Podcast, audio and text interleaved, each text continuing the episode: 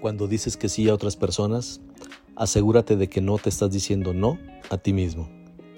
Hoy hablaremos de aquello que nos facilita la coordinación y fluidez en las relaciones humanas, aumenta la productividad y la eficiencia en las tareas, genera un ambiente de trabajo agradable, evita conflictos y malos entendidos.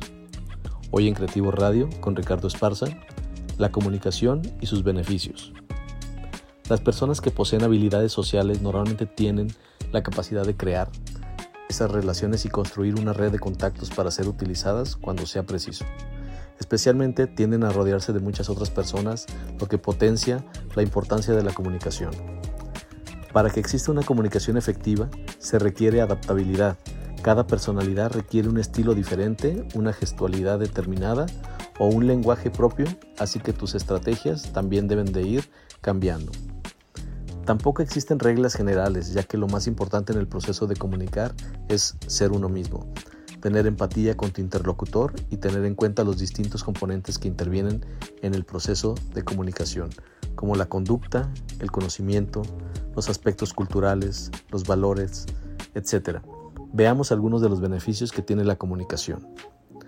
Comencemos por la comunicación no verbal.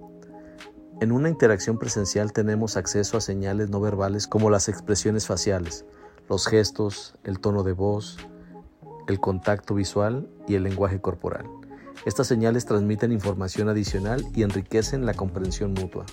La comunicación no verbal puede ayudar a expresar emociones, a enfatizar puntos clave y a mejorar la empatía y la conexión, claro, entre otras personas. La retroalimentación inmediata. Durante la conversación cara a cara, las respuestas y reacciones de los participantes son prácticamente instantáneas. Esto permite una retroalimentación inmediata y facilita el ajuste del mensaje o la respuesta en el momento, lo que ayuda a evitar malos entendidos y aclarar cualquier punto confuso. La construcción de relaciones más sólidas. La comunicación interpersonal presencial fomenta el establecimiento de relaciones más sólidas y duraderas. El contacto directo con otras personas crea un ambiente de confianza y facilita la conexión emocional. Además, el intercambio de información y la interacción cara a cara permiten un mejor conocimiento mutuo, lo que puede fortalecer los lazos y generar una mayor cercanía. El contexto y ambiente compartido.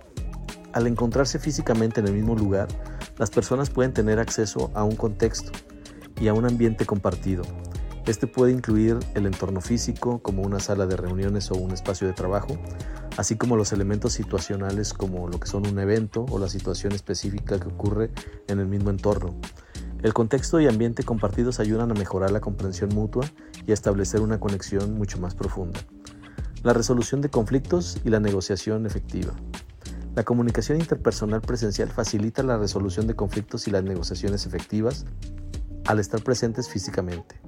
Las personas tienen la oportunidad de leer y responder a las señales no verbales de los demás, lo que puede contribuir a una mejor comprensión de las emociones y las posturas de cada uno. Esto puede ayudar a encontrar soluciones mutuamente beneficiosas y alcanzar acuerdos más satisfactorios.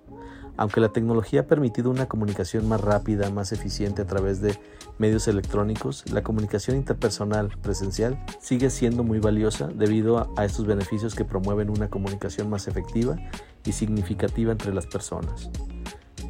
En comunicación, la mejor improvisación es lo que está cuidadosamente planificado y ensayado. Ya lo decía Winston Churchill, voy a preparar la improvisación de mañana.